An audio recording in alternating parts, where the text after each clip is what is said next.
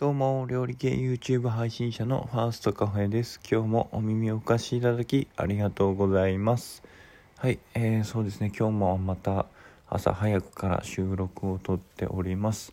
今日はね、ちょっとなんか喉が痛くて、ちょっとなんか声が出づらいような、まあ、感じなんですけれども、あの、龍角散ダイレクトというもので、ちょっとね、喉の調子を緩和しながら、まあ、ちょっとね、イガイガとしているんですけれども、えーまあ、それで喉の調子をまあ整えながら収録をとっていこうかなと思っております。はい、この放送は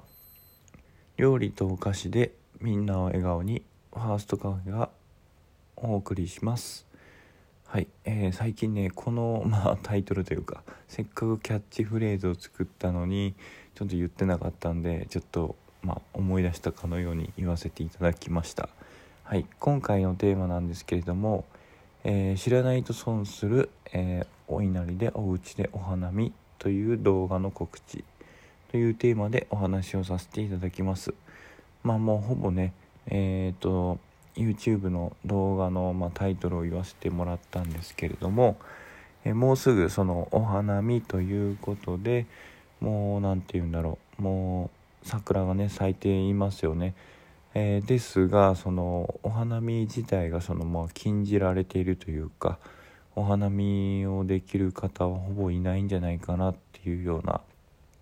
感じですよね。もうすぐオリンピックも控えてますしまさにこのコロナ禍で外でお花見をすることはねやっぱり難しい状況ですよね。ですのでちょっとお家でお花見ができたらいいんじゃないかなとあの勝手に思っていてあのうちでも実際その YouTube の動画用に、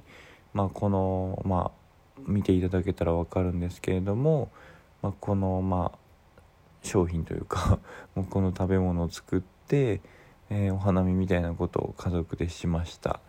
なのでそのまあそうしたことによってまあ簡単ではありますがお花見気分に入れたのでもしよかったら皆さんもまあ作ってみてね。華やかな感じでまあ春を迎えていただけたら